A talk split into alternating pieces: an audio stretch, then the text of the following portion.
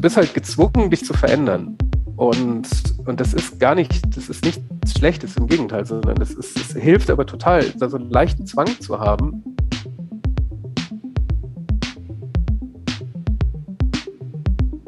Im Hier und Morgen. Heute schon wissen, was in Zukunft wichtig wird. Ein Podcast über Trends, Treiber und Visionen. Von und mit Zukunftsforscher Kai Gondlach.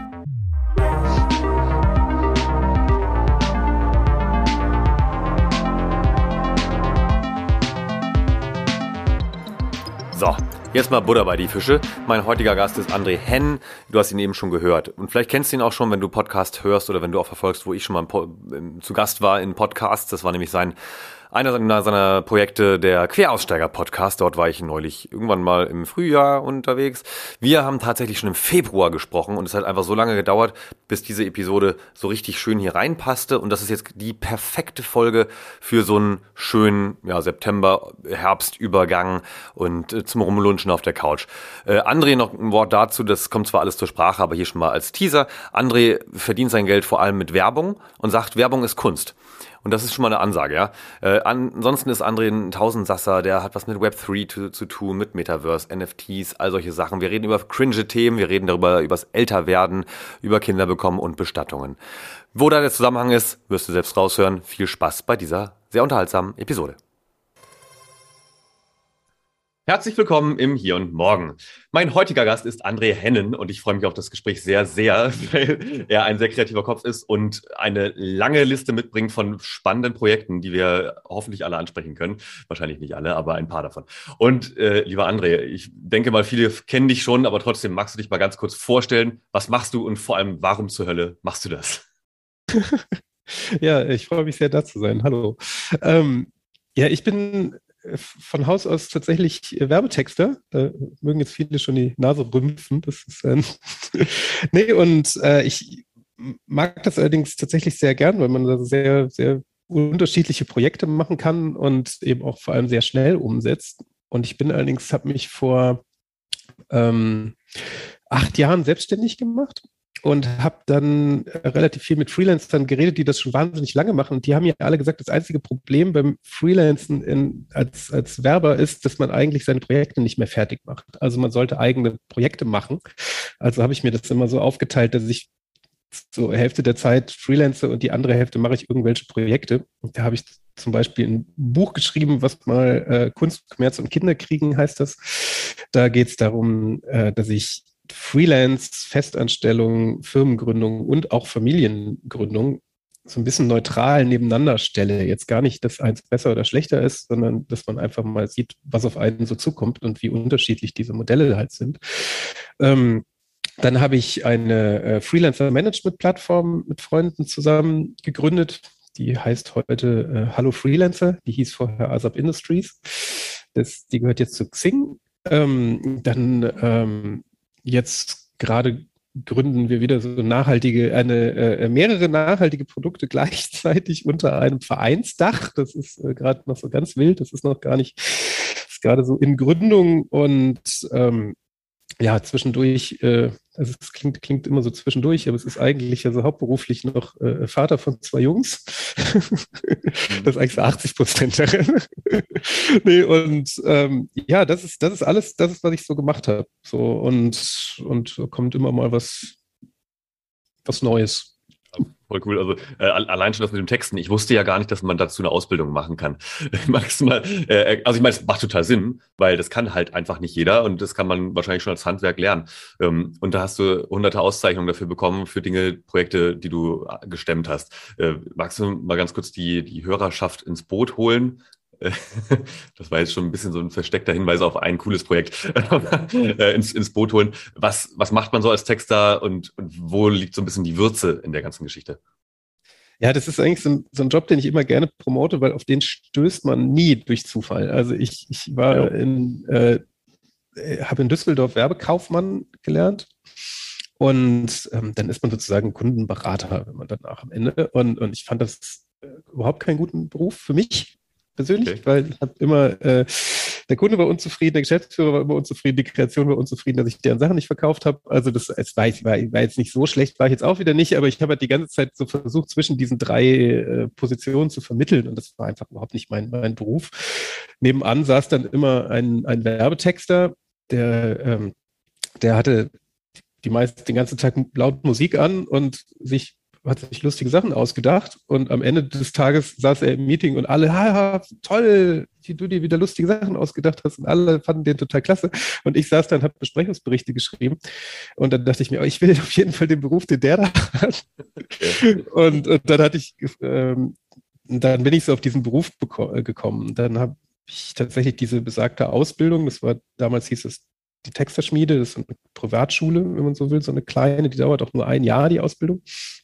Das ist, ähm, das ist sehr, sehr hemdsärmelig so. Also man lernt da, ähm, also des Halbtags arbeitet man in einer Agentur, die andere Hälfte ist man in der Schule und lernt eben von Dozenten, die auch im Job sind. Also das ist wahnsinnig unakademisch ähm, was aber eben auch für den späteren Arbeitseinsatz gar nicht so unpraktisch ist, weil letzten Endes lernt man genau das, was man halt auch macht. und äh, genau, und ich, das, das hat immer, also man, man kann diesen Beruf so machen, wie man es äh, ihn sich vorstellt, wenn man ihn nicht kennt, also so relativ hässlich. Also das ist die ganze Werbung, die man so kennt. Also die ist ja zu 99 Prozent eher schlimm. Ähm, man kann aber auch, also wie jedes andere Handwerk auch, kann man das halt bis nahe an den Bereich der Kunst prügeln. Also man kann ja auch, also man kann ja Architekt, man kann als Architekt ja auch eine Garage bauen, man kann aber eben auch was bauen, was, also, naja, also was, was wirklich international Anerkennung findet und Preise gewinnt. Und so ist es mit Werbung auch. Also man kann da auch ähm, eben versuchen, so, so quasi so Kunstprojekte sozusagen reinzumogeln, was in der Werbung total toll ist, weil die haben alle wahnsinnig viel Geld da. Also, das, das, also die Kunden, die haben ja durchaus alle Geld und schmücken sich auch gerne mit, mit, mit auszeichnungswürdigen Projekten. Das hat mir immer total Spaß gemacht. Also ich war, war, war nie der, der so den typischen vor der Tagesschau zehn Sekunden, der dir irgendwie erzählt, wie man seine Inkontinenz in den Griff bekommt. Ähm, genau. Da, da, kommt ja auch lustigerweise auch immer genau dieser Spot. Ne? Also das ja, und ähm, nee, sondern das waren immer sehr experimentelle Dinge. Also ich sage immer so, Werbung ist dann, also das Minimum ist, sie geht dir nicht total auf den Geist. Und das Maximum ist, du guckst sie nicht nur freiwillig, sondern sie macht dir sogar Freude und du merkst überhaupt nicht, dass da dir gerade was verkauft wird. Also, also das sind eigentlich so diese Kunstprojekte. Also Nike ist da ganz groß. Also die machen so zum Beispiel ganz große Events auch, die fallen dir gar nicht auf. Oder auch Nike Plus, also dieses Nike Running oder so diese Apps, diese Fitness-Apps und so. Das ist alles Werbung. Aber das ist halt total praktischer, toller Nutzen, sieht cool aus, man benutzt es gern und so. Und, und naja, und so gibt es das halt auch als so Kunstinstallation. Also wir haben zum Beispiel auch so einen Küchenhersteller, dem haben wir immer für seinen Messeauftritt, wo alle anderen dann irgendwie nur den, den Edelstahlspültisch eingebaut haben, haben wir dann immer so, so ja, wirklich so, so kunstähnliche Installationen gemacht mit so einem riesigen Buch, wo dann von oben was rein projiziert wurde, was, wo sich die Küche dann so gezeichnet hat, so live vor den Augen. Oder wir hatten so einen, so einen Laserroboter, der in so eine Edelstahlküche, so ein, da konnte man sozusagen so einen, so einen Gruß nach Hause schicken und was man malte, was und das wurde dann live in die Edelstahlküche reingelasert so vor Ort. Und ähm, das sind immer so Sachen, die, die fallen dann so, gerade wenn man so mittelständische Firmen hat, dann total auf, weil sowas macht da keiner. Und mir und dann, und dann sitzt, stehe ich da selber auf so einer Küchenmesse, was jetzt auch nicht so meine natürliche Umgebung ist. Und freue mich wirklich den gesamten Tag, wenn ich irgendwelche Leute da sehe, die sich da mit diesen, diesen Sachen beschäftigen und da plötzlich wirklich ehrlich Spaß haben und nicht nur irgendwie gucken, wie sie jetzt ihren Abverkauf steigern, sondern irgendwie so eine richtige ja, als Werber würde man sagen, so, eine emotionale Verbindung zu einer Marke aufbauen wäre jetzt das, das Korrekte. Aber es ist halt wirklich, sowas, sowas mag ich halt. Also ohne, dass es jetzt so schwer klingt. Es gibt ja so unglaublich verkopftes Getue auch und ganz viel Buzzword-Geschmeiße.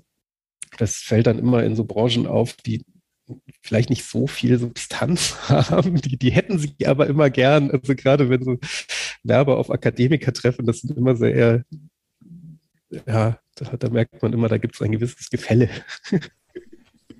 Also im Zugang zur Realität. Mhm. Ja, schon. Also wenn, wenn man dann so Sachen so rein, also ich, wenn man Sachen verkopfter erklärt, als sie eigentlich sind, wenn ich dann einfach sage, man muss da mal mit so, einem, mit so einer amerikanischen Entertainment-Attitüde viel häufiger ran, dass man einfach sagt, ja, warum nicht? Es macht doch Spaß. So, das, das macht man in Deutschland einfach nicht. Also in Deutschland ja, ne? fällt Meetings nie der Satz, ja, lass das doch machen, das könnte toll sein. Glaube ich. Das, das wird in amerikanischen Unternehmen passiert sowas. Also das, äh, die sagen, ja, könnte doch geil werden. So. Und ähm, oder auch so wie, wie äh, amerikanische und deutsche Unternehmen Software testen, das habe ich ja live erlebt. Das ist, ähm, also da galt, wenn du, wenn du in, mit einer deutschen B2B-Software fünf Testfirmen hast, dann galt das so ungefähr so für Amerikaner so, als hätte man in den USA so 500. Weil eine deutsche Firma testet einfach keine Software mal eben so. Also eine amerikanische Firma holt sich einen Testaccount gratis, testet das zwei Tage, merkt, ist gut, hilft, nehmen wir, kaufen wir oder schmeißt sie weg. Genau. Und das ist eine, eine, Entscheidungsfindung, die dauert einen Tag, vielleicht eine Woche. Jo. Eine deutsche Firma schickt dir nach zwei Monaten vier Seiten Word-Dokument mit Fragenkatalog inklusive Betriebsrat und, und diversen Anwälten mit Bedenken. Ja, genau. Compliance, Compliance. Compliance, ja, genau. Und, und, und dann am Ende ist der Betriebsrat und alle sind glücklich und dann testen sie nach, nach einem halben Jahr der Planung diese Software und merken, ah, scheiße. genau.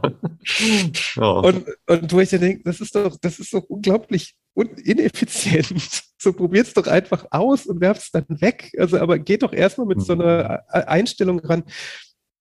Ja, vielleicht ist es ja gut. So, also das, das, das merke ich jetzt. Ich bin äh, jetzt ähm, auch vor kurzem 40 geworden, wo ich dann, ähm, wo ich mich dann dabei ertappt habe, dass ich so, so Anflüge des Älterwerdens hatte, so dass ich zum Beispiel so bei ich glaube, bei Snapchat war das so. Also bei Snapchat war, glaube ich, die erste große Plattform, wo ich gedacht habe, puh, vielleicht muss ich mich damit jetzt nicht mehr beschäftigen.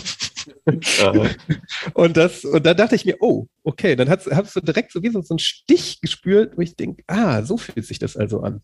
Mhm. Dieses, dieses Älterwerden. Also, dass ich, dass ich denke, ich muss mich mit 40, wo ich ja im Idealfall noch die Hälfte vor mir habe, äh, wo ich denke, wie, wieso, wieso habe ich mich da jetzt nicht länger mit beschäftigt, wie ich das früher gemacht habe? Also sonst hätte ich mich da jetzt so eine Woche reingefuchst so und denkst und, und, und versucht herauszufinden, ob es nicht vielleicht doch gut ist. Aber stattdessen lege ich es gleich weg. So nach dem Motto, brauche ich nicht, habe ich bis hierhin auch nicht gebraucht. Also, ähm, also versuche ich es lieber erst gar nicht. Und das ist so eine Einstellung, die hat man so oft, auch äh, egal, also mit, mit nicht nur mit Social Media Plattformen, das gilt ja auch für, für, für, für KI, dein, dein Thema oder jetzt gerade NFTs sind, glaube ich, jetzt gerade so der, der Trend. Da gibt es natürlich so, so ein paar Zocker-Hype-Menschen, wenn man die in mir jetzt auch eher so eine Aversion auslösen, wenn das dann wieder so, ey, ich habe das Affenbild für so und so da eingestiegen und hier guck mal meine ganz, mein ganzes Geld und das ist natürlich wahnsinnig unsympathisch und ähm, was, was ich aber dann so schlimm finde, ist, man ignoriert die ganze Technik, die dahinter steckt und die Möglichkeiten. Und wo ich denke, so dieses, das ganze NFT, Web3, diese, diese ganze Technologie ist so unglaublich spannend und toll und die ist so gut, dass ich ernsthaft glaube, also es ist eher dein Business jetzt, aber ich, die geht nicht mehr weg. Die ist zu gut, als dass die nochmal verschwindet. Und, und da, und da denke ich mir, okay, dann, dann lass doch lieber, lass doch überlegen, was daran gut sein könnte. Wenn, wenn ich mich nicht für die JPEG für 20 Millionen interessiere, dann vielleicht kann das ja noch irgendwas. Also, und, und dann denke ich mir, okay, jetzt dann sehe ich sowas wie diese Domain-Geschichte, dass man einfach so zum Beispiel sich eine Webdomain komplett kauft, ohne dass man sie monatlich zahlt. Da denke ich mir, oh, das ist eine total sinnvolle, logische Anwendung, wo ich mich dann auch wieder, wo es dann auch wieder so Klick im Kopf macht, so wieso muss ich eigentlich für eine Domain, die ich mir mal gesichert habe, monatlich was zahlen überhaupt? Das ist doch totaler Quatsch. Ja, aber, aber bis hin natürlich dazu, dass äh, bestimmt einige solcher Anwendungszwecke den Firmen, die das aktuell noch vermieten oder den Notaren oder Notarinnen, die äh, viel Geld damit verdienen, dass sie dir sagen, du bist tatsächlich der Erste, der diese Idee hatte oder ich bin der Einzige, der dir deine GmbH registrieren kann, ähm, dass die solche Anwendungsfälle gar nicht so sexy finden, oder? Ja, natürlich. Also, also jede, jede Veränderung, es geht ja immer in zwei Richtungen. Also irgendwo geht es nach vorn und woanders wird was, ist so ein bisschen wie Physik. So, da ist ja nie was weg. Mhm. Ist, ja. Also das an der einen Seite entsteht was, an der anderen Seite verschwindet was. Das ist ja auch dieses, ich, ich reg mich auch immer bei dem Thema Klimaumbau der, der Wirtschaft so auf, dass dann immer alle denken, ja, die wollen uns alle an die Arbeitsplätze und so, wo ich denke, das ist doch Leute, wir, wir, wir nehmen die Arbeitsplätze von, ich sage jetzt mal, Braunkohle weg und die entstehen bei Solar und Wind. So, warum, das ist doch nicht so komplex.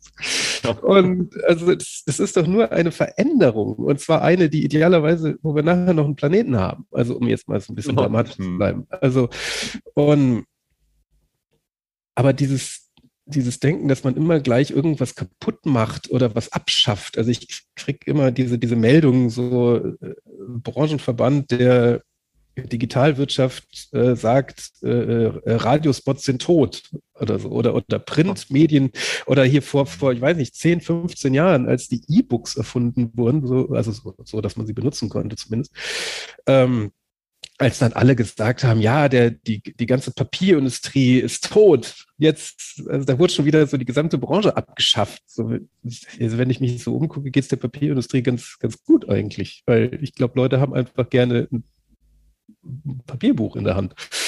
Äh, bis zu dem Punkt, dass teilweise Bücher oder Magazine und Zeitungen nicht mehr gedruckt werden können, weil äh, nach wie vor äh, Engpass ist bei der Lieferung. Und, ja, jetzt, äh, ja. Ein bisschen schwierig aktuell. Ja, aber ich meine, wenn es da schon einen Engpass gibt, gibt es ja eine Nachfrage. Also das ist, ich, ich, ich bin jetzt gar nicht so ein riesen Papierverteidiger. Also es klingt jetzt wieder so, so, so ähm, aber ich, ich finde immer nur, dass so diese, diese Ex Extreme, dass man immer so von einem Extrem ins nächste fällt, das, das macht für Diskussionen unglaublich schwierig. Äh, aber du sprichst einen ganz guten Punkt an, ne? also äh, Thema, Thema Arbeitswelt. Also jetzt einmal klar, Sektoren, die sich verändern, äh, auf jeden Fall. Äh, das andere ist, ähm, das ist quasi die Überleitung zu deinem äh, wahnsinnig coolen Podcast Queraussteiger, äh, weil da geht es ja auch um Menschen, die sich irgendwie selbst verändert haben oder die gesagt haben, keine Ahnung, ich bin eigentlich nicht glücklich, ich bin einer von bis zu, je nach Studie, 85 Prozent der Menschen, die echt keinen Bock haben auf ihren Job, keinen Bock haben auf ihren Arbeitgeber und dann null Identifikation drin sehen. Äh, und dann sagen, ich starte jetzt irgendwas Neues. Und ich meine, diese Idee, dass man sagt, ja, irgendwann eines Tages ähm, mache ich mal eine Bar auf oder ein Café oder keine Ahnung, mache was total Verrücktes und verdiene damit auch noch Geld. Die Idee gibt's ja durchaus bei vielen Menschen. Äh, aber magst du mal ein bisschen erzählen, so aus Queraussteiger, was sind so die Stories, die dich da besonders berühren? Oh, ähm, ja, Quersteiger ist tatsächlich auch so ein, so, so ein Hobby, ähm, als, als Hobby entstanden. Ähm, da rede ich, also das System ist immer das gleiche. Also äh, ich rede mit Leuten, die heute was ganz anderes machen, als sie früher gemacht haben. Und ich frage auch, warum sie das gemacht haben, wie der alte Job. Also man lernt immer so zwei Berufe kennen, so ein bisschen. Und, ähm, und die, ich habe das so damals so ein bisschen angefangen, um so selber so ein bisschen runterzukommen. Ich war nach dieser Start-up-Gründung verkauft, das ging alles so schnell und ich musste irgendwie mal kurz mal wieder mich wieder so ein bisschen runter runterarbeiten, wenn man es so möchte. so, und, und, die, und, diese, ähm, ja, also so gar nichts machen, das geht nicht bei mir irgendwie. Da ist, glaube ich, ADHS oder so. Und, ähm, naja, und diese ganzen Gäste, die sind, also was, was ich da so gemerkt habe, ist diese Unterschiedlichkeit. Also wie, also erstmal die, wie, wie ja, das klingt jetzt so philosophischer, als ich es wollte, aber so die, die, die, die Möglichkeiten, die ein, ein Leben so bietet, also die, die Spielarten, die, dass man, die sind so enorm und so vorhanden und erstaunlich oft nicht an, an finanzielle Grenzen gekoppelt, was ja oft so ein Gefühl ist, so dass wenn jetzt jemand, der total reich ist und irgendwie, ist einer, der hat eine Filmproduktion verkauft und wurde dann Bäcker, wo ich dann, wo dann, da, da kann man dann natürlich ganz kritisch sagen, ja, natürlich, also das, das macht, das ist natürlich jetzt keine große Leistung wirtschaftlich so. Also das, aber ähm, da waren jetzt durchaus auch Klempner, die Tätowierer wurden, was durchaus auch völlig unterschiedlicher Job ist. Und, und da waren eben auch äh, äh, Fach, ähm, also eine meiner absoluten Lieblingsfolgen ist zum Beispiel der Verwaltungsfachangestellte, ähm, der danach CrossFit-Champion wurde.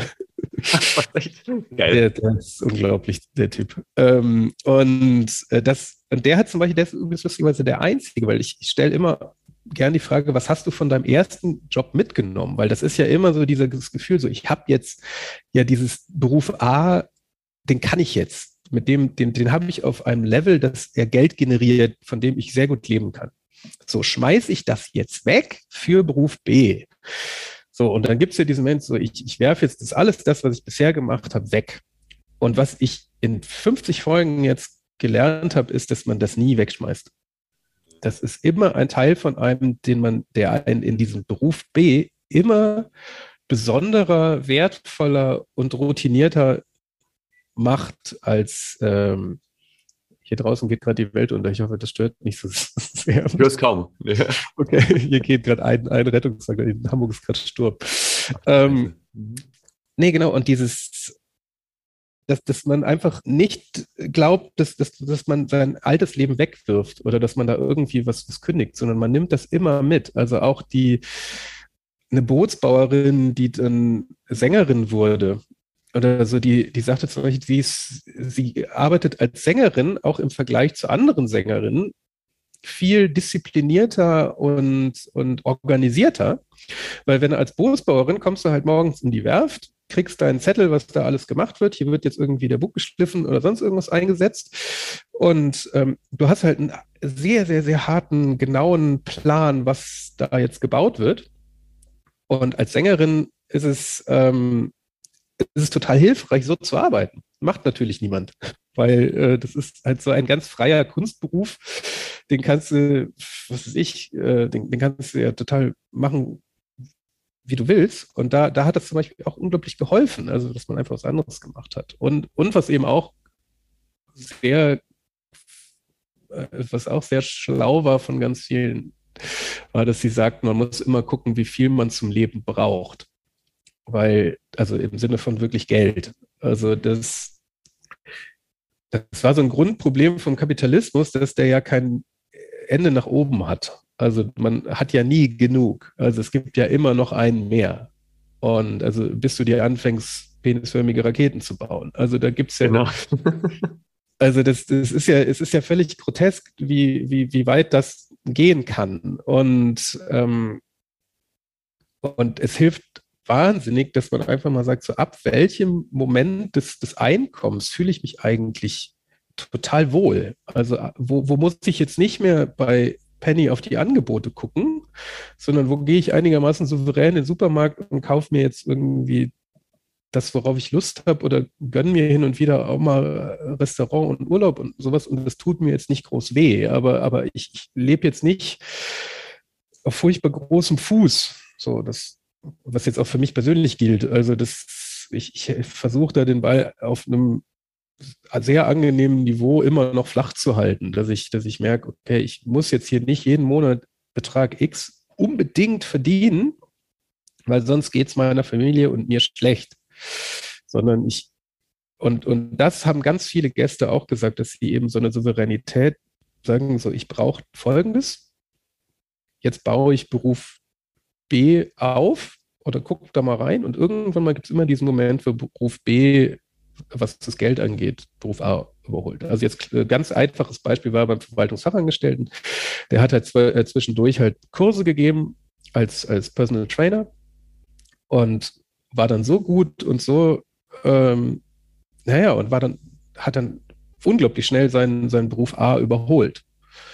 Und, und hat dann gesagt, ja gut, oh, ich merke gerade, ich kann hier locker meine Miete bezahlen, ja, dann kündige ich doch die Scheiße endlich. Ja, genau. Und gebe auch vor allem die Sicherheit auf. Ne? Also ich meine, das finde ich ja daran so spannend. Ja, das mit der Sicherheit ist ja so ein, ähm, so ein, so ein, so ein deutscher Reflex immer, also auch bei mhm. selbstständig machen. Das ist ja so ein, als, als wenn eine Festanstellung Sicherheit bieten würde, ist ja diese komische Illusion. Also es ist ja jetzt gar nichts gegen die Festanstellung als, als System an solches. Ich finde es halt nur, die, die Sicherheit in einer Festanstellung ist genauso hoch wie die Sicherheit als, als vernünftiger Selbstständiger, weil wenn du jetzt, Beispiel, man, du arbeitest jetzt 20 Jahre in einer Firma. So, du hast, du bist spezialisiert auf diese Firma, auf diesen einen Beruf. Du hast dich vielleicht nicht weitergebildet in dem Maße, wie du es hättest vielleicht machen sollen, weil Welt dreht sich weiter, aber Firma dreht sich weniger schnell weiter. Oder Firma geht pleite, auch sehr beliebt. So, das haben wir schon immer so gemacht, der, der Klassiker. Äh, so, und plötzlich stehst du auf der Straße. So, dann hast du irgendwie meinetwegen, wenn du ewig da warst, vielleicht ein halbes Jahr Kündigungsfrist. so, und die bringt dir allerdings auch nichts, weil in dem halben Jahr kriegst du das auch nicht rausgerissen. Also du kannst ja nicht in einem halben Jahr dich zusammen ganz top modernen ja, top moderne Arbeitskraft, die gerade überall gesucht ist, weiterbilden, sondern du hast halt diesen Job 20 Jahre gemacht. Also du kommst aus deiner Komfortzone wie noch nie in deinem Leben zuvor. Und nee, und dann stehst du da und dann stehst beim Arbeitsamt und kriegst Angebote, die du gar nicht hören willst. Und, ähm, und dann als Schnitt, als Selbstständiger bist du eigentlich nonstop gezwungen, dich weiterzuentwickeln, weil sonst bucht dich niemand.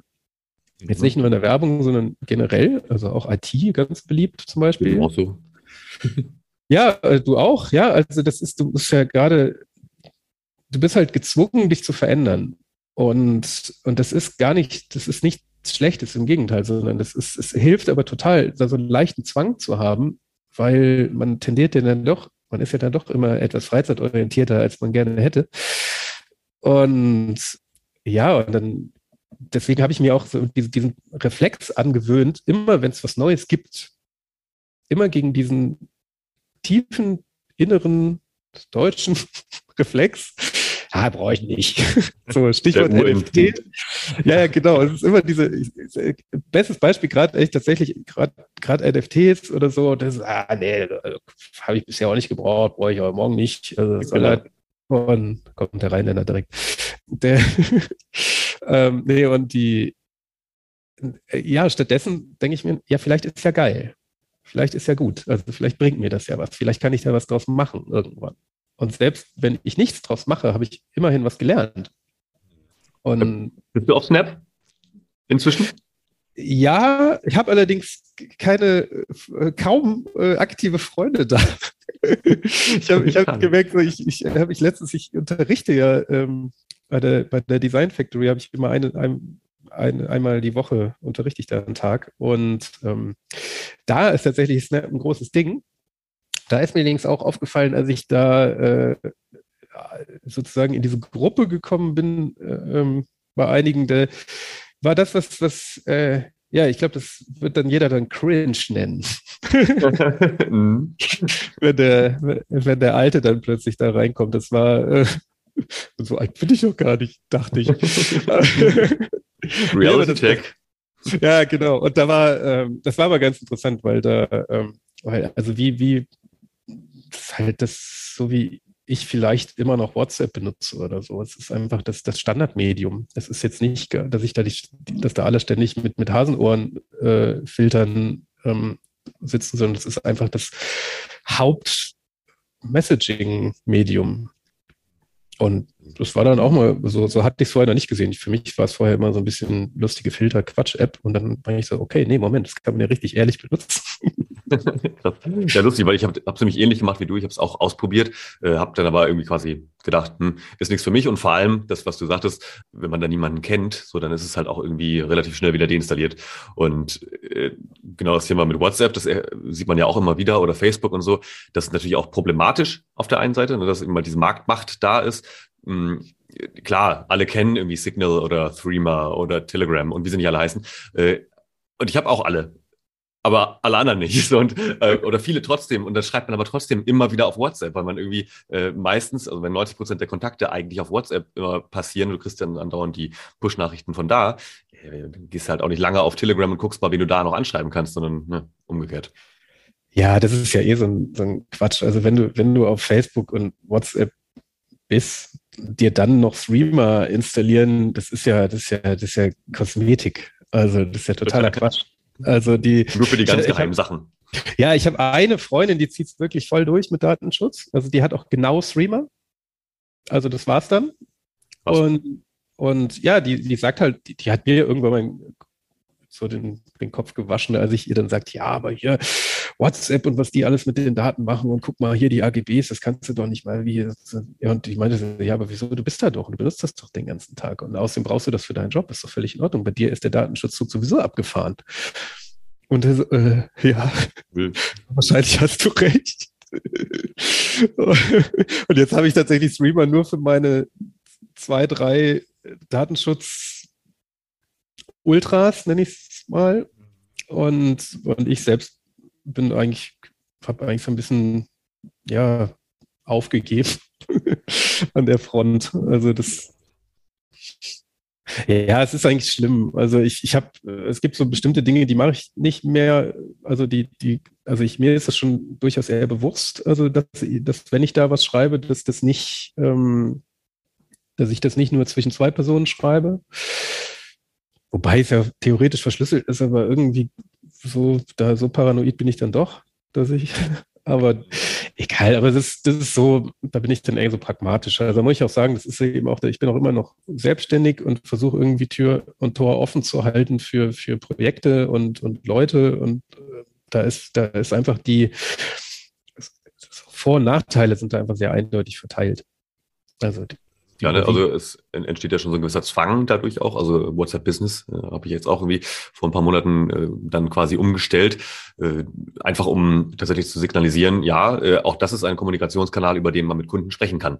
Und ich glaube, gerade für Selbstständige ist das irgendwo auch wichtig, ne? also diese Offenheit zu haben für Tools, für neue Technologien, für alles Mögliche. Ähm, übrigens, äh, was ich nochmal ansprechen wollte vom, vom Queraussteiger, äh, auch diese Offenheit, was mir so ins Auge gesprungen ist, war die Episode vom Fitnesstrainer zum Bestatter. Das fand ich eigentlich einer der krassesten äh, Turnarounds. So, wie kam es denn dazu? Der ist super. Der äh, Bastian Büsselmann, der ist, der ist echt klasse. Vor allem, der war ja nicht, äh, der, der, äh, der war ja nicht nur Fitnesstrainer, der war dazwischen ja auch noch Sonderpostenhändler. Mhm. Also das ist, das ist ein Beruf, der ist, der, der verdient, also da gab es gerade so ein tolles Buch dazu. Ähm, ah, gerade Namen vergessen, egal, aber super lust, lustiges neues Buch ähm, von der, von der äh, Chefwitzautorin von, von Jan Böhmermann.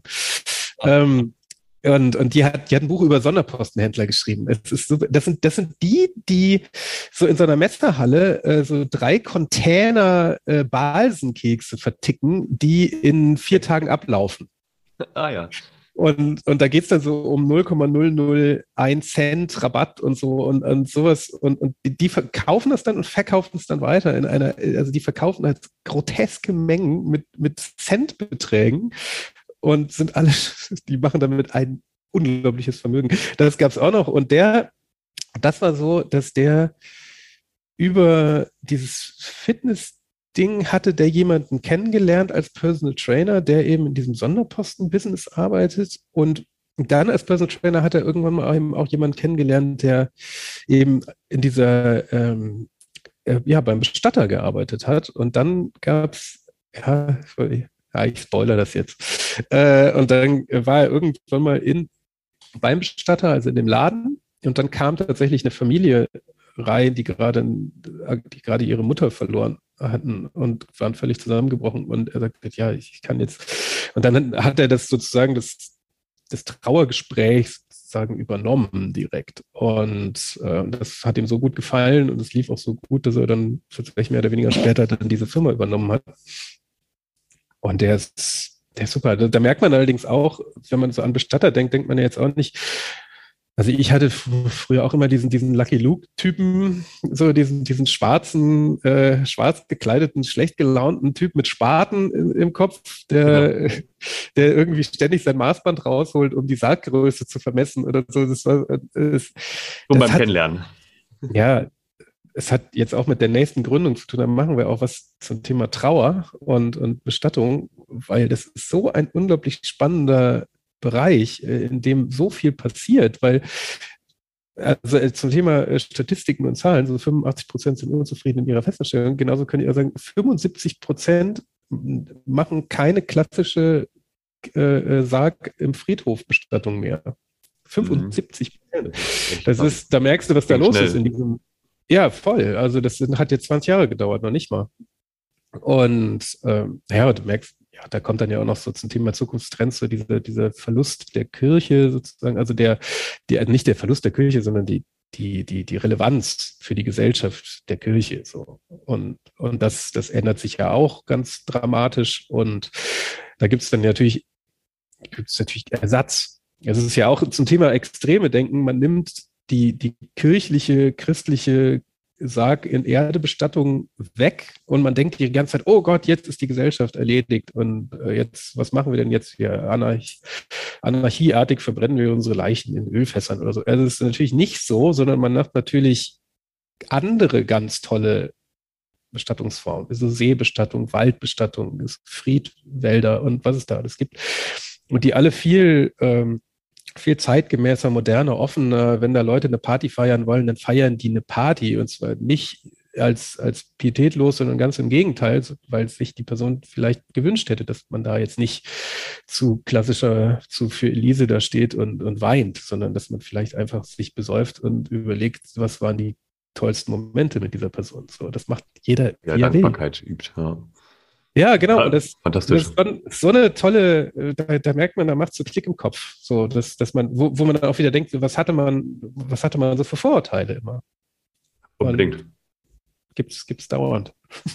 Äh, was ich spannend finde an der ganzen, am ganzen Konzept auch von Queraussteiger, ähm, ist ja eigentlich dieses, man muss, glaube ich, schon, also wäre jetzt meine These, mal gucken, was du sagst, eine gewisse Zeit in irgendeinem Job gewesen sein oder in, in, in irgendeinem mehr oder weniger linearen Leben um erstmal zu merken, wo ecke ich eigentlich an, oder? Also um zu merken, wo ist eigentlich meine Stärke, und das habe ich jetzt bei dem Thema Fitnesstrainer zu Bestatter am heftigsten gemerkt, wo ist eigentlich meine wirkliche Stärke und wo ist meine Leidenschaft, wo brenne ich eigentlich wirklich für? Und ich glaube, das macht man halt nicht mit 18, sondern tendenziell, nachdem man halt ein bisschen was von der Welt gesehen hat, oder?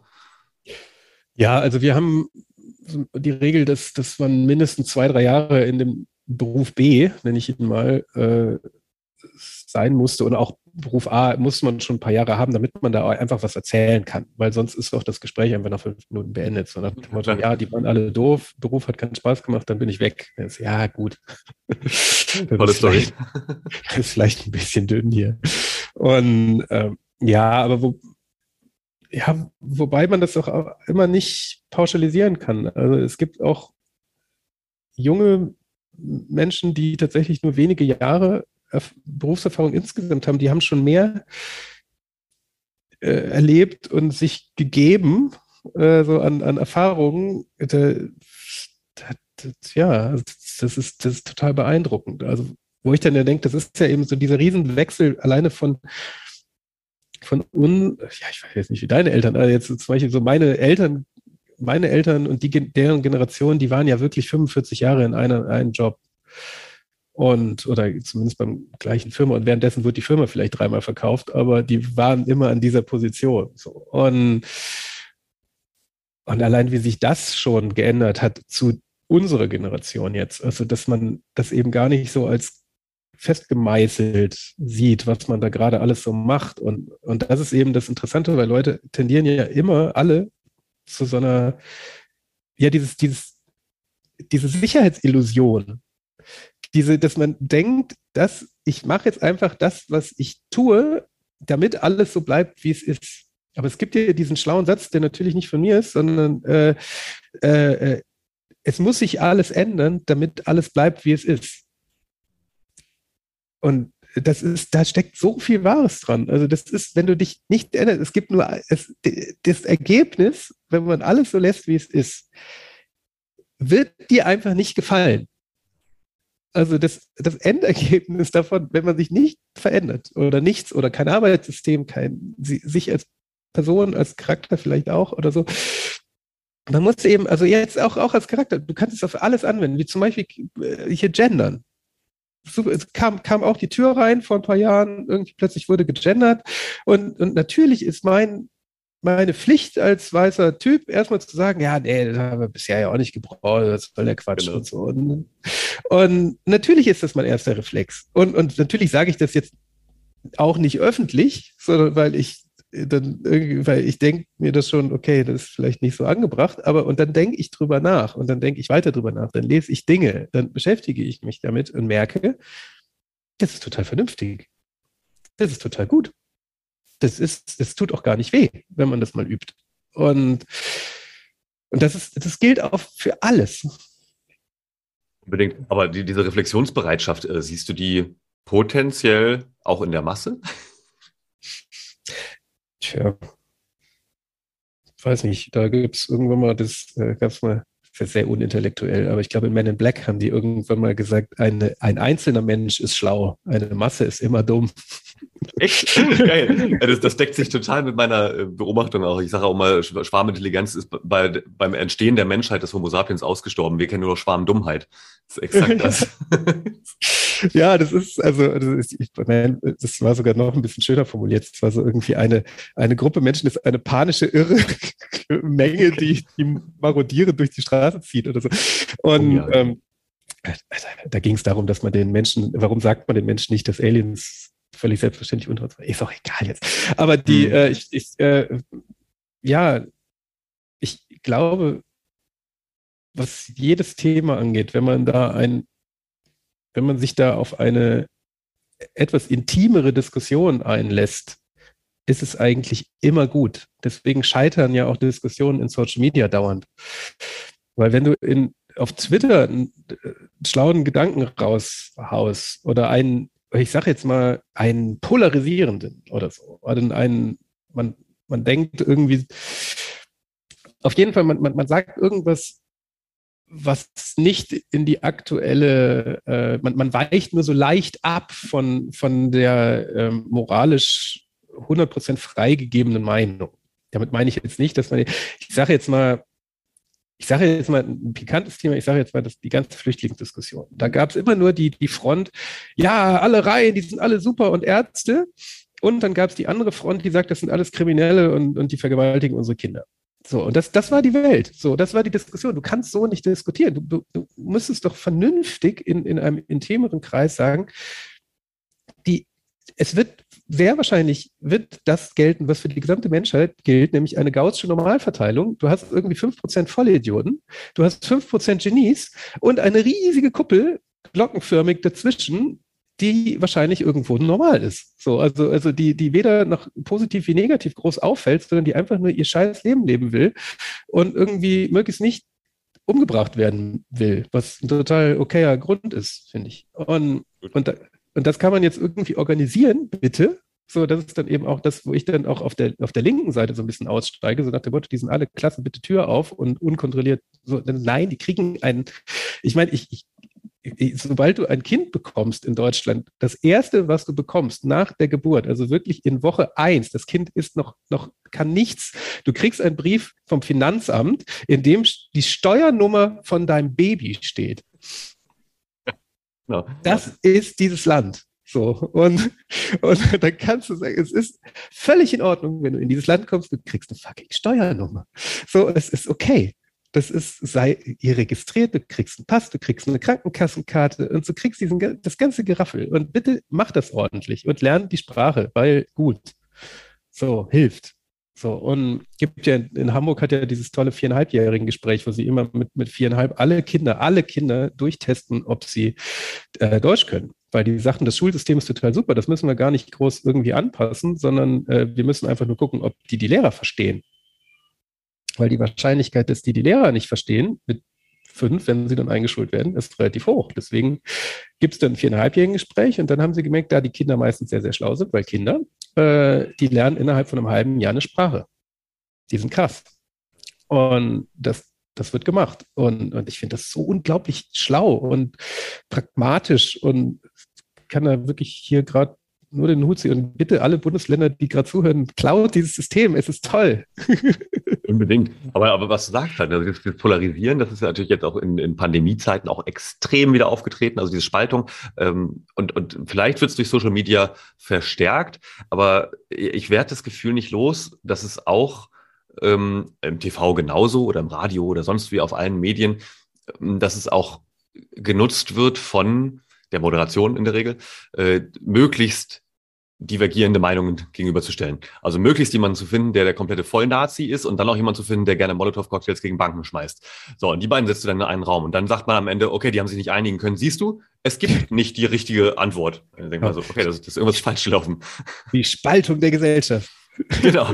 Ja, und Aber die, Frage ist ja, wo, wo, wo wollen wir denn hin? Und, äh, oder, oder besser gesagt, wie kitzeln wir denn das raus aus dem Einzelnen oder der Einzelnen oder wem auch immer Einzelnen, die dieses eigentlich Gute? Weil eigentlich würde ich behaupten, so, so Rutger Bregmann-mäßig sind wir doch im Grunde gut und haben eigentlich alle ein Interesse daran, in Frieden leben zu können. Du hast es eben gesagt, also frei von Gewalt leben zu können. Und wenn der Nachbar jetzt nicht unbedingt meiner Meinung ist, okay, dann muss ich mich halt nicht jeden Abend mit ihm treffen solange ich ihm jetzt aber nicht einen Ziegelstein gegen den Kopf schmeiße, wenn ich ihn das nächste Mal sehe, ist doch eigentlich alles fein, oder nicht? Ja, ich muss auch nicht jeden direkt verteufeln, der nicht meiner Meinung ist. Also allein dieses, dieses Aushalten anderer Meinungen ist ja auch so eine Kunst, die gefühlt komplett verloren gegangen ist. Also zumindest auf Twitter. Also das, das ist, finde ich, immer so mit das extremste Medium, was so Diskussionen angeht. Aber ja, dieses im Grunde gut, es beschreibt es perfekt. Also ist, ich, was ich als Werber da immer was mir immer auffällt, dass sehr gute Lösungen einfach nicht gut verkauft werden. Also es ist ja, also du kannst ja diese Werbemechaniken jetzt ohne, dass man jetzt irgendwie an 20 Prozent Rabatt und sowas denkt, sondern dass man einfach darüber nachdenkt, wie man eine intelligente Lösung schlau verkaufen kann. Wie zum Beispiel, was, was Vor- und Nachteile von jetzt also Wind oder Solar oder so ist oder so. Also wie, dass man das einfach, warum wird das so schlecht verkauft? Also warum, warum ist nicht jedes Dach völlig selbstverständlich mit Solar? Also, also das haben sie ja jetzt, Gott sei Dank fängt es ja so langsam an. Und oder auch diese, ja, bei der, ja, wobei ich dieses Pandemie-Management gar nicht so schlecht finde, wie immer alle sagen. Also ich fand das eigentlich ganz in Ordnung. Also es war dafür, dass die in dem Moment auch alle nichts wussten. Also genauso viel wie wir, besser gesagt, war das eigentlich in Ordnung, muss ich ehrlich sagen. Aber ich, aber da fand ich jetzt auch so, da wurden, wie man Maßnahmen kommuniziert, ist, es, also da, man hat ja bei dieser, um mal bei dem Thema Corona zu bleiben, wie unglaublich toll und hilfreich dieser Podcast von Drosten war. Das war exakt das richtige Werbemedium für diese Maßnahmen. Das war, das war genial. Also das war, es ist, das meine ich eben auch mit Werbung. Also Werbung ist nicht immer ein Plakat oder ein Spot oder so, sondern es ist, du verkaufst eine Idee. Du willst, du, du hast eine, Jetzt deswegen ist auch zum Beispiel die Kommunikation für gute Produkte zu schlecht. Also die wird so ein, so ein, so ein völlig übertriebener SUV, wird dir mit, mit aller Bravour in tausend Kanälen dargereicht. Aber äh, zum Beispiel so ein Carsharing-Dienst, so die, die wir, wir sind jetzt hier zum Beispiel komplett umzingelt mit, mit äh, Miles und WeShare und DriveNow und wie sie alle heißen. Und dafür kriege ich praktisch keine Werbung. Null. Die fallen überhaupt nicht auf. Und schon, und schon gar nicht sind die cool. Also, und das, das ist immer dieses Ding als Werber, also diese Kommunikation muss immer so ein Mindestmaß an cool Coolness haben. Also das, das darf man natürlich nie sagen, weil das ist sehr uncool, aber das, das ist immer so, so vernünftig jetzt. Also wenn ich jetzt, um mal beim Beispiel Carsharing zu bleiben, das ist immer so, ja, guck mal hier, ganz praktisch von A nach B, wo ich dann denke, Leute, guck doch mal in die, guck doch mal nebenan, wie die da gerade ein, ein Auto verkaufen. Der, der, der eine schießt ein Elektroauto ins fucking All. Also mit, also, wie cool ist das? Also, und und, und, und es gibt wilde, wilde Installationen und Szenen. Wieso verkauft man gute Dinge so schlecht? Das war das, das, auch immer, ja. Das, das, und ich, also Beispiel ist, ich glaube, ist es Werbung, kann auch egal. Äh, Tomorrow Bank ist zum Beispiel so eine nachhaltige Bank. So die, also was heißt nachhaltige Bank? Also die kompensieren halt äh, das CO2, was man mit dieser Digitaltransaktion äh, äh verbraucht und gleichzeitig ähm, äh, forsten die mit, mit ich weiß nicht, so eine Refinanzierung, äh, pflanzen irgendwie Bäume oder sowas, machen andere Projekte. Die sind, finde ich, so, die gehören zu so einer neuen Generation von nachhaltigen Firmen, die einfach cool auftreten. Weil ich habe zum Beispiel, also ich bin jetzt bei der GLS Bank, ich habe eine Bankkarte, da ist allen Ernstes ein Heuballen drauf. Okay.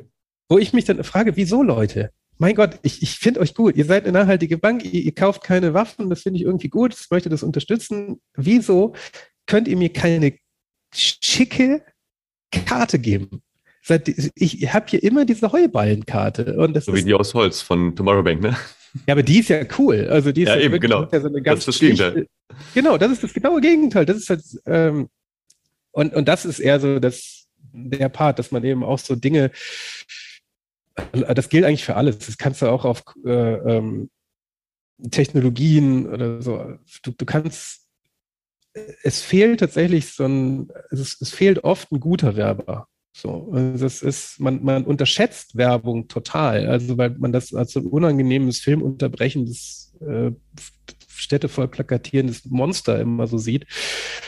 Aber man, wie jedes andere Handwerk auch, kannst du das ordentlich machen. Und, und du kannst auch vernünftige Sachen verkaufen. Und Werbung wäre so wichtig und relevant, indem sie einfach sich viel mehr Firmen hinsetzen und sagen, gebt doch mal den guten Firmen mehr Geld und, und, und ihr bitte gute Firmen, die gerade vielleicht zuhören, Mann, holt euch eine ordentliche Agentur oder bucht euch gute Freelancer und macht das ordentlich und gebt dafür Geld aus, weil es kommt wieder.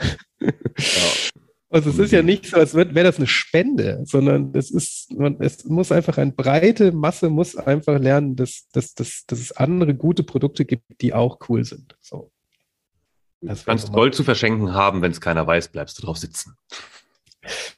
Ja, das ist echt, das ist echt krass. Also wie, wie sehr man Werbung und, also das ist schon immer, man, man denkt immer, also gerade so Start-up-Gründerinnen, die machen das auch gerne mal, dass die ähm, immer denken, wir haben so ein tolles, neues, innovatives Produkt, das wird sich von alleine verkaufen. Das, das ist, das, nein. Die Aufmerksamkeit ist leider schon voll.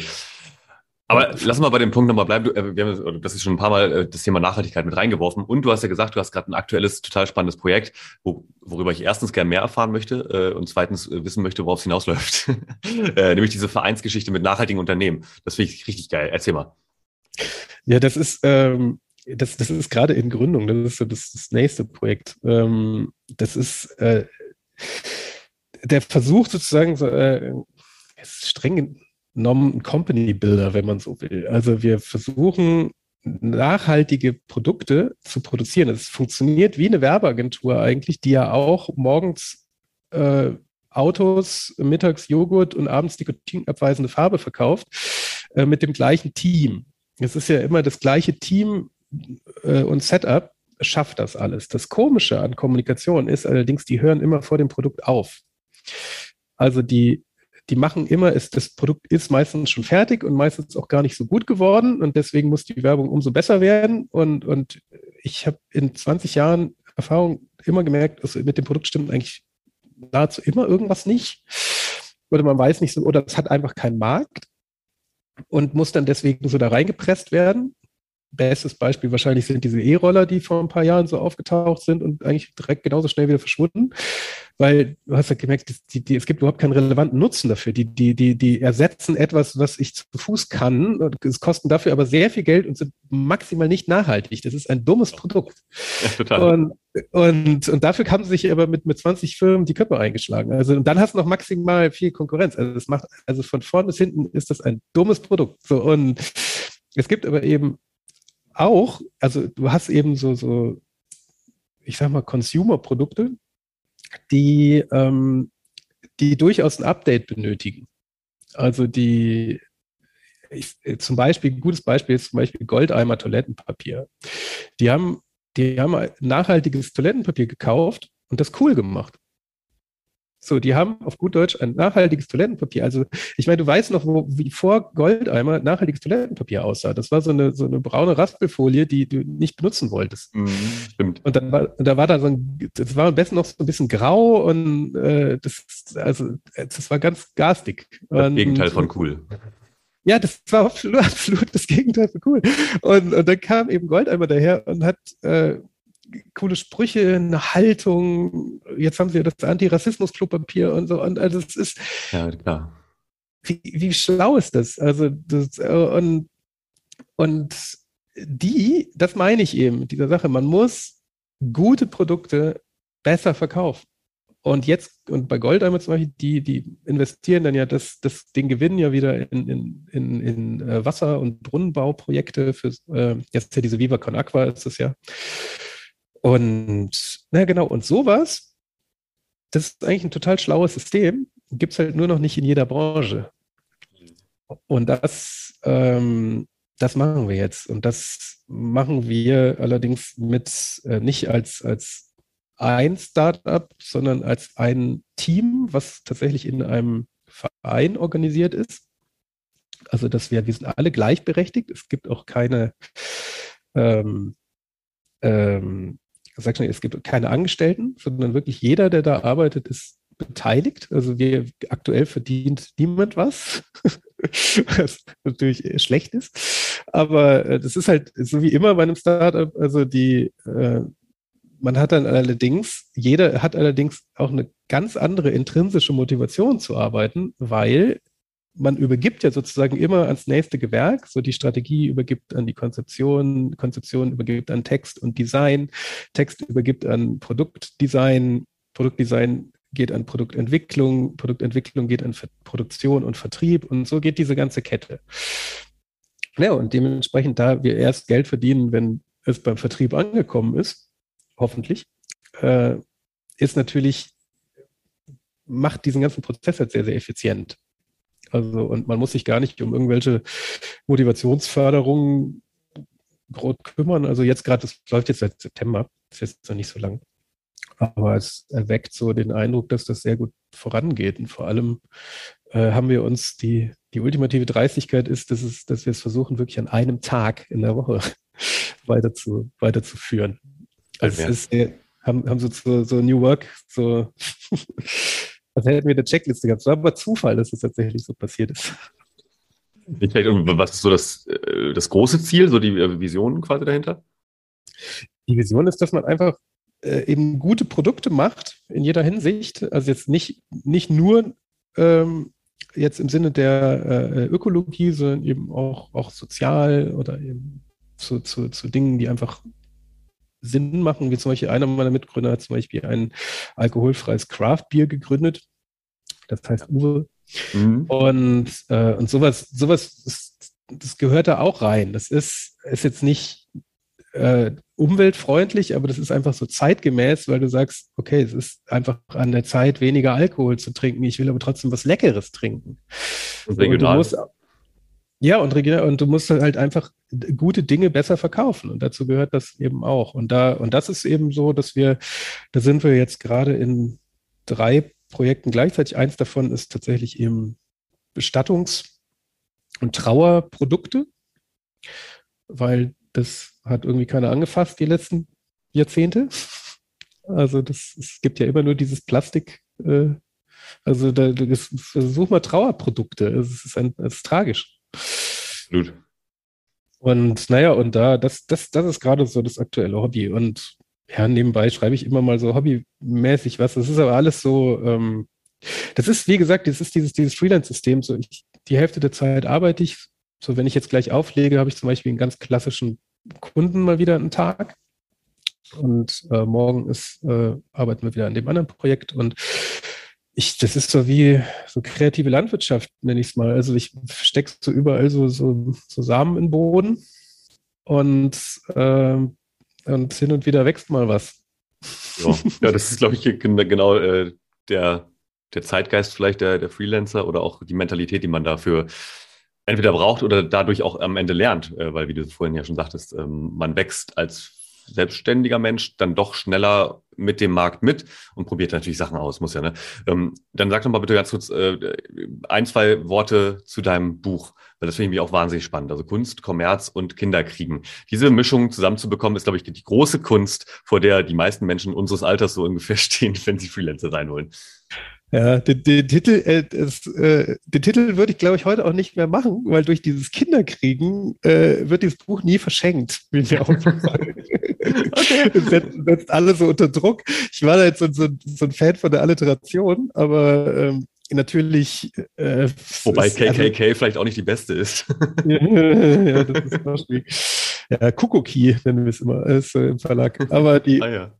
Nee, das ist ein äh, Synonym für, für Privatleben einfach nur. Also das ist, das ist Kunstgemäß Killen ist, muss man sich als Dreieck vorstellen. Es ist immer dieser, dieser Zwiespalt zwischen kreativer Qualität. Also ich versuche jetzt das, das, was ich mache, mit Perfektion zu machen. Dann Kommerz, Geld verdienen.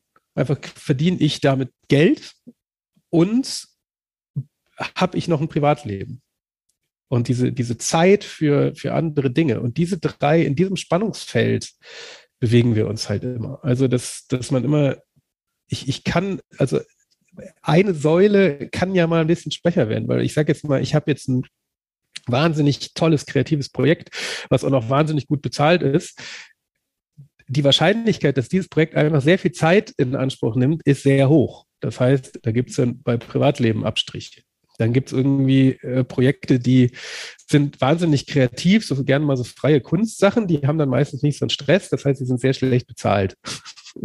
dann habe ich, dann ich viel Zeit, ein tolles Projekt, aber kein Geld. So, also, und so, das ist immer in diesem Dreieck, das muss man sich jetzt auch nicht als, als sein ganzes Leben einmeißeln. Man muss nur eben diese Mischung in den Projekten, die ich jetzt bisschen mache, schaue ich immer, dass es, dass sich das in der Mischung so die Waage hält. So, also das sind ähm, und, und genau, und diese, äh, ich, ich vergleiche halt diese vier Arbeitssysteme auf so eine ganz pragmatische Weise. Also weil es gab entweder ganz wissenschaftliche Angänge, die dann irgendwie so die, die, die Glücklichkeit der äh, Festangestellten bewerten und sowas. Also, und ich denke ja, nee, das, das, bringt mir jetzt persönlich jetzt gar nichts, weil jetzt ich, ich, ich kann ja relativ genau merken, ob Festanstellung was für mich ist oder ob Freelance was für mich ist, weil ich kann ja merken, ich weiß ja, finde ich das gut oder eher schlecht, wenn ich nicht weiß, was nächste Woche passiert. So, ich persönlich finde es gut gibt aber ganz viele Menschen, die haben wirklich Angst. Und, und die sind dann logischerweise bei Freelance oder, oder auch Freelance, die können Leute gar nicht mit Geld umgehen können. Die brauchen so einen ja. Gehaltszettel, der, der aus, aus reinen Sicherheitsgründen nur das Geld aufs Konto überweist, was, äh, was wirklich netto da, äh, also wo, wo quasi vorher schon alles abgegangen ist, damit so aus Sicherheitsgründen. So, und danach muss man das Geld wieder zurückverteidigen, aber was dann meistens auch nicht gemacht wird. Genau. Aber, aber das, ähm, nee, das sind eben so ganz einfache Fragen, wie zum Beispiel so zwischen Festanstellung und Freelance, weil es gab so, so ähm, Manifest, als ich das Buch geschrieben habe, war gerade so die Zeit der, der großen Manifeste. So, da haben immer so das, das Freelancer-Manifest, so ich bin äh, so mit der Faust an der Stirn, äh, wurde dann, äh, wer, wer noch festangestellt ist, ist äh, dumm und naiv. Und ich, ich fand das immer ganz schlimm. Weil das ist natürlich nicht so, sondern es ist ein komplett anderes System, was du überhaupt nicht, also, na gut, vergleichen kannst du logischerweise schon, aber es ist halt einfach anders. Ähm, und das, ähm, da wollte ich eben mal so pragmatischen Einblick geben, wenn du überlegst, dich selbstständig zu machen, was kommt da konkret auf dich zu? Mit was musst du dich beschäftigen? Was sind kritische Fragen, die, die Vor- und Nachteile bieten? Hast du ein Netzwerk zum Beispiel? Wenn du überhaupt niemanden kennst, ist Freelance auch eher schwierig. Also, um, Gleichzeitig, wenn du dich selbst verwirklichen willst oder irgendwie selber Projekte nebenbei vielleicht machen willst, dann ist Festanstellung nahezu unmöglich. Also das macht nahezu kein Chef mit. Also es gibt, gibt diese schöne, diese, diese, von der PR sehr gut breitgetretene äh, Google Google 20 oder so. Äh, das waren irgendwie 20 Prozent der Zeit durftest du an deinem eigenen Projekt arbeiten, was auch so herrlich gescheitert ist, weil alle, die das gemacht haben, die haben das danach 100 20 genannt. Okay. weil es war dann äh, nur so Überstunden. Und danach haben sie es auch abgeschafft, weil es einfach Quatsch ist. Also wenn du in einem mit, in einer Firma arbeitest, die ein großes Ziel hat, dann teilst du entweder dieses Ziel und machst mit oder machst was anderes.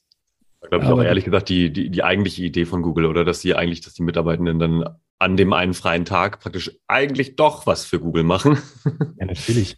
Hm, klar, ist ja auch, das ist ja auch ehrlich, das ist ja okay. Also es ist halt, es wird halt immer komisch, wenn es gelogen ist. Also dann, also wenn wenn du äh, sagst, du machst dein eigenes Projekt und dann machst du plötzlich eine Eisdiele auf und das, ja, nee, Moment, äh, wir dachten aber schon. Äh.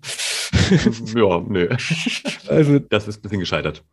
Ja, genau. Also wenn man da irgendwie so Ambitionen hat, ich weiß nicht, ich, ich weiß nicht, ich, ich gucke immer so, was, was lustig sein könnte was irgendwie auch wachsen könnte, weil ich habe tatsächlich so ein bisschen, ich habe irgendwie immer so eine, so eine innere Panik, dass das alles, äh, also dass man sich dauernd verändern muss. Also das ist tatsächlich auch so ein bisschen, also das setzt mich auch äh, durchaus auch unter Druck, so selbst.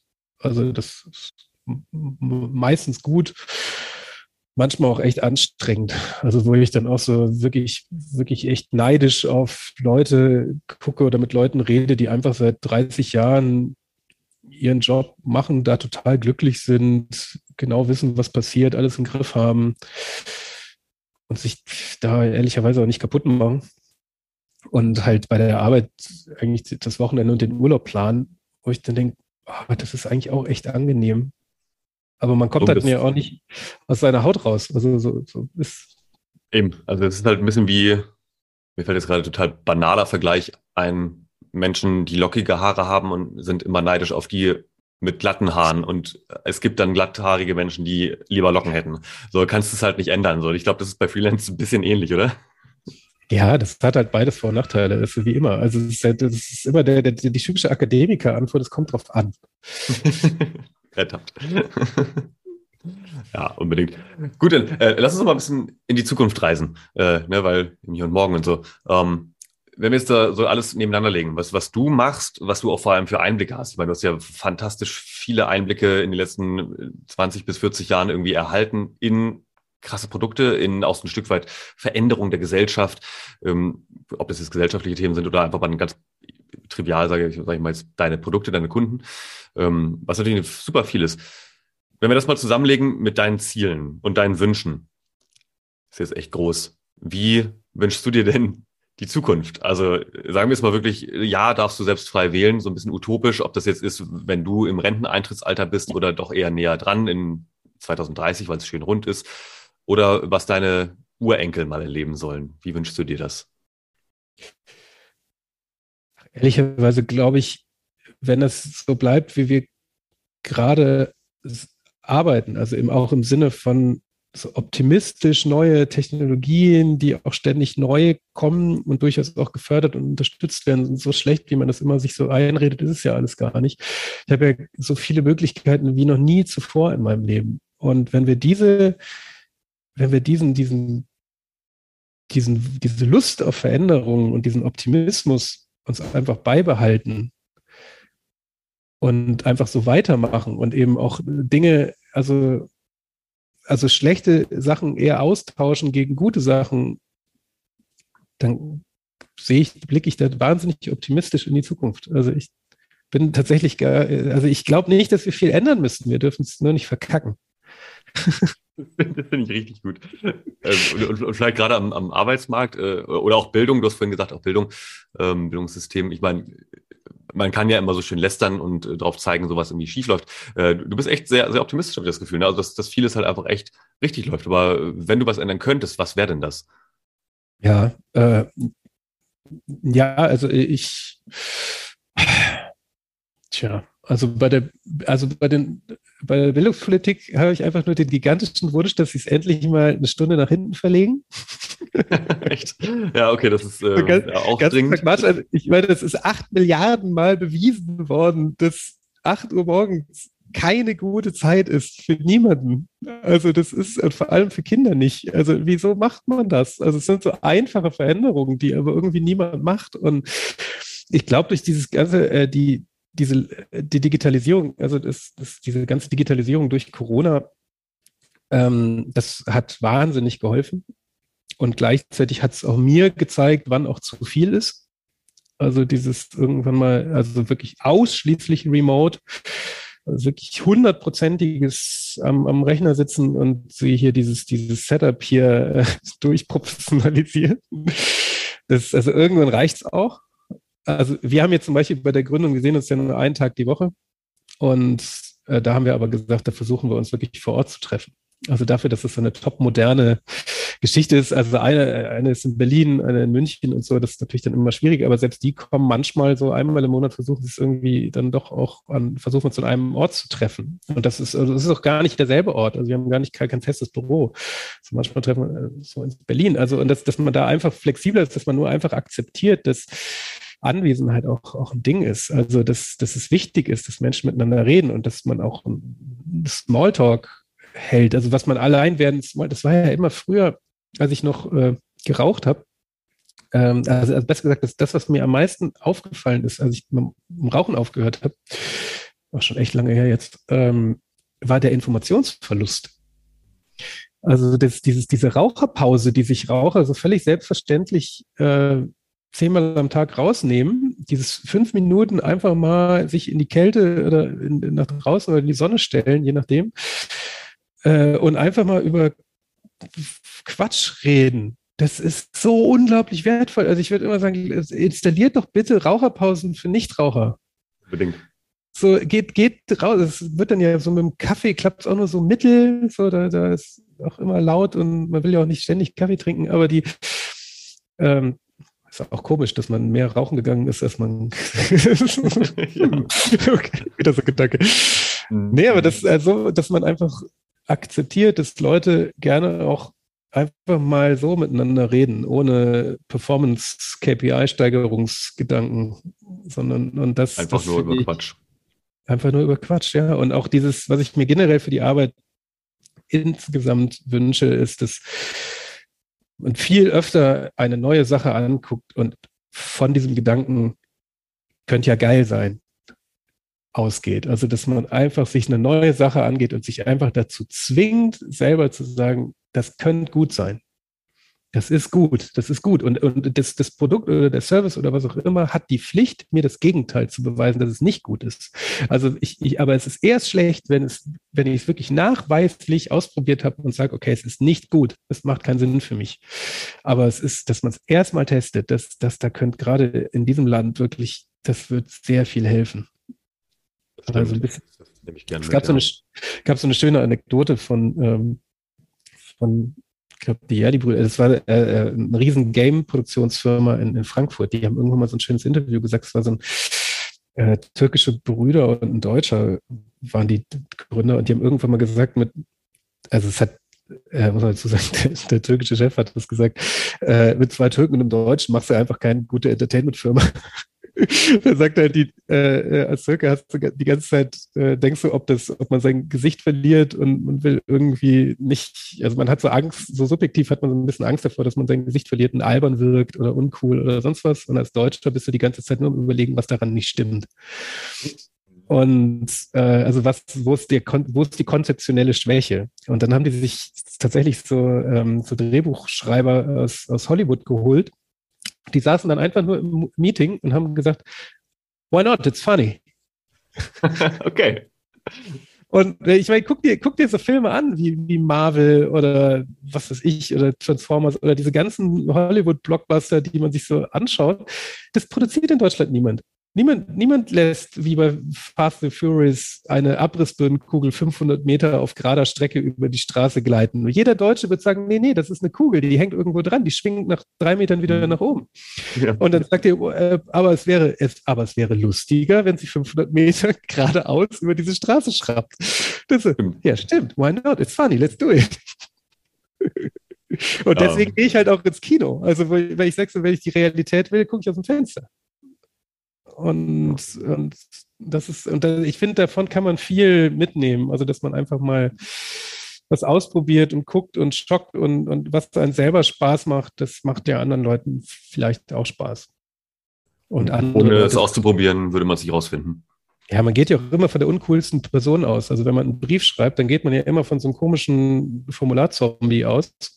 Und, und man, man formuliert dann ja auch ganz anders, als man jetzt mhm. in eine SMS schreiben würde. Man, man schreibt dann ja plötzlich so Sätze wie vielen Dank für Ihr, das, der Job bereitet mir große Freude oder so. Wo, wo, also in diesem Satz spricht ja schon raus, dass da nichts Freude macht.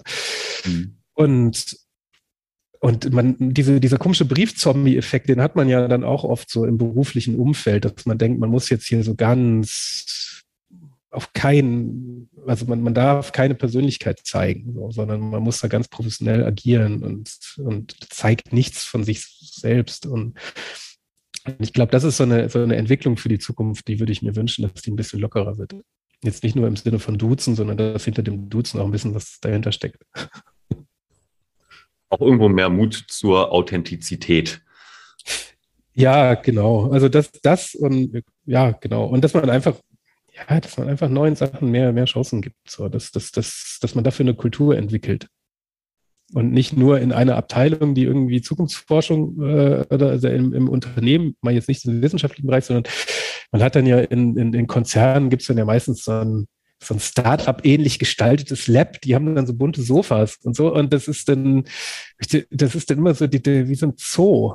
Also ja. das, es ist so wie, guck mal, hier sind die Verrückten, die denken sich neue Sachen aus. Wo ich denke, na, das ist, das ist falsch hier.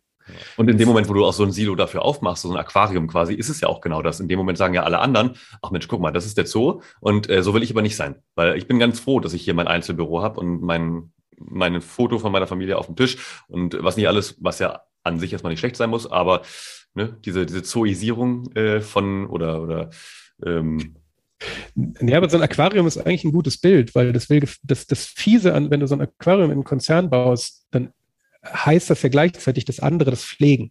Ja. Und, und diese, dieses, äh, diese Symbolik, dass alle anderen sehen, ich mit meiner Arbeit, der ich, ich, der hier wirklich Sachen vom Hof schafft an mhm. Arbeit, ich finanziere diese, diese Kasperbude.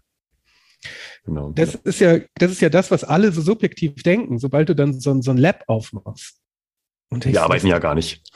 Die arbeiten ja gar nicht. Die machen ja nur so, die, guck mal hier, die hat, die hat die Füße auf dem Tisch und sowas. Mhm. Also das ist dann ja immer gleich so diese ganzen Ängste, die dann in einem gewachsenen Prozess sind. Das, das, das, das wirst du ja nicht lösen, indem du da so einen Haufen lustiger Leute da auf, auf, auf in witzige Büroeinrichtungen stellst, sondern das, du brauchst ja irgendwie ganz oben jemanden, der, der da Lust drauf hat, und zwar ehrliche, ehr, der, der ganz oben brauchst du jemanden, der sagt, why not?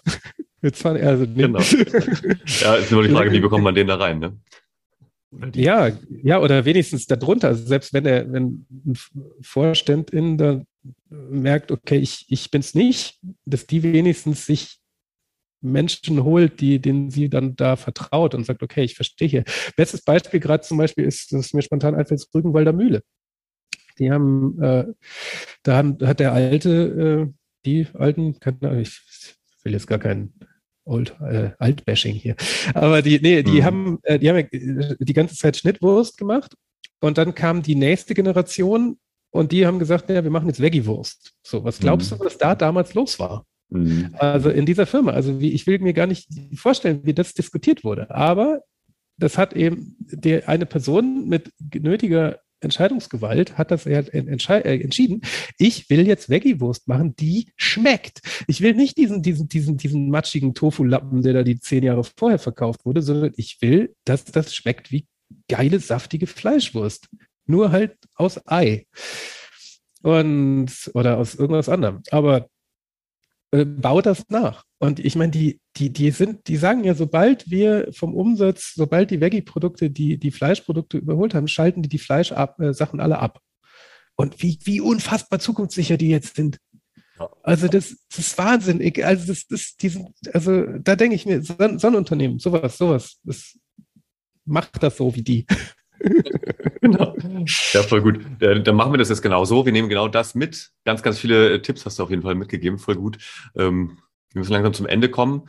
Aber äh, ich sage bis hierhin auf jeden Fall ganz herzlichen Dank, äh, dass du so viele Gedanken mit uns geteilt hast, dass du äh, so, so leidenschaftlich davon berichtest, was du machst, was dich antreibt und all diese Dinge. Wir haben viele Zukunftsbilder mitgenommen. Lieber André, ganz lieben, lieben Dank und wir sehen uns die Tage und bis dahin alles Gute. Hat mich riesig gefreut. Vielen Dank.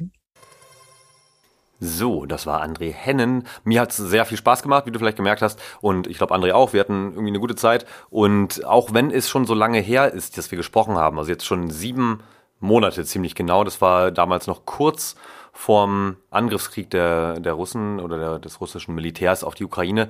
Äh, du merkst, aber wir waren schon ein bisschen ähm, darauf vorbereitet. Naja, äh, anderes Thema. Also, ich hoffe, du hast irgendwie ein paar Sachen mitgenommen aus diesem Gespräch. Wie gesagt, so kreative Köpfe und so. Ich finde das immer wahnsinnig inspirierend, wenn Leute einfach das machen, wo sie Lust drauf haben und dann trotzdem auch ihre Miete zahlen können und noch viel mehr ähm, und auch einen gewissen Berühmtheitsgrad damit erlangen, denn auch André, ich glaube, er hat es auch erwähnt, ist ja auch vielfach ausgezeichnet worden. Ich glaube, er hat es nicht erwähnt, ich habe es erwähnt, äh, für seine ganzen Projekte, die echt geil sind. Naja, so viel dazu. Mal so ein, so ein nettes Thema oder Themenkomplex, wo wir einfach mal ein bisschen schnacken konnten. Nächste Woche wird es wieder ein bisschen ernster. Und zwar habe ich kürzlich mit Moritz Ulrich gesprochen. Moritz ist Energieberater in Leipzig, nee, in Sachsen, ähm, sitzt in Dresden, aber auch in Leipzig. Und die sind überall verteilt hier in Sachsen Wir unterhalten uns also über die Energiewende, über Wasserstoff, über Photovoltaik, also ganz viele Themen, die aktuell auch ja recht prominent diskutiert werden. Und ja, Moritz hat halt echt Ahnung. Ne? Also das heißt, ich habe so ein paar Themen einfach mal auch äh, kritisch hinterfragt, ob es nicht doch sinnvoller wäre, dies und das zu tun oder auch nicht zu tun. Also schalte auch in zwei Wochen wieder ein, wenn es hier wieder heißt, herzlich willkommen im Hier und Morgen. Bis dahin, bleib bitte gesund, pass auf dich auf und hab eine schöne Zeit. Ciao! Das war Im Hier und Morgen von und mit Kai Gondlach. Du willst mehr über die Zukunft wissen? Dann folge unserem Podcast und besuche uns auf Instagram, Facebook, Twitter oder LinkedIn. Bis bald im Hier und Morgen.